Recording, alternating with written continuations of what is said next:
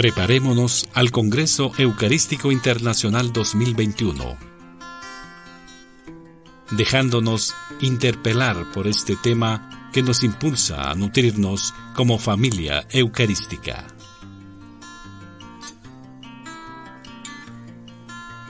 Oh Dios, de quien procede toda paternidad en el cielo y en la tierra, haz que cada familia se convierta en verdadero santuario de la vida y del amor para las generaciones.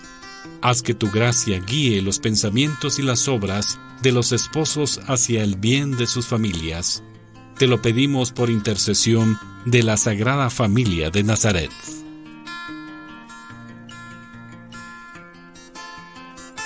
En la familia aprendemos el bien o el mal. ¿Hablo de la Eucaristía en mi familia? Muchas veces estos temas no se tocan en casa. Reflexionemos. Como iglesia somos una familia. Necesitamos volver a sentirnos responsables de todos. En nuestra iglesia tenemos muchas familias desnutridas, muchas familias alejadas de la fuente, del manantial que es Cristo en la Eucaristía. Debemos ser misioneros del amor. Profundicemos en cómo la Eucaristía nutre la comunión en la familia. Los padres de familia, al participar de la Eucaristía, hacen suyos no solo los sentimientos de Cristo, sino también los de Dios Padre. Si papá y mamá van a misa y comulgan, vemos también como consecuencia cómo se entregan y comprometen en la educación correcta y cristiana de sus hijos. Los hijos ven la entrega de sus padres y aprenden a darse. Dios nos llama a entregar su vida a Él desde las diferentes vocaciones. Es por ello que vemos la importancia de que la familia se nutra de la fuente eucarística porque es en la vida ordinaria, como Dios nos habla, transforma y podemos colaborar en la construcción del reino.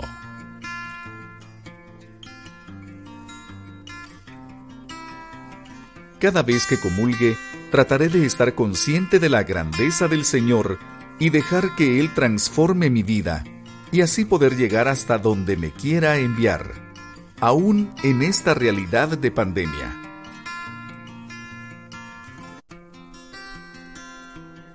Padre nuestro, fuente de vida, envíanos tu Espíritu para poder reconocer y amar más siempre a Cristo, que se sacrifica por nosotros y está presente en la Eucaristía.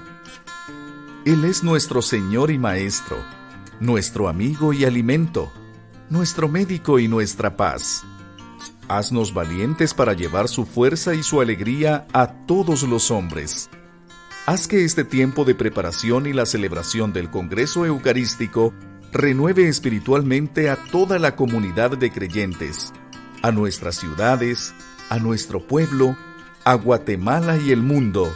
Amén.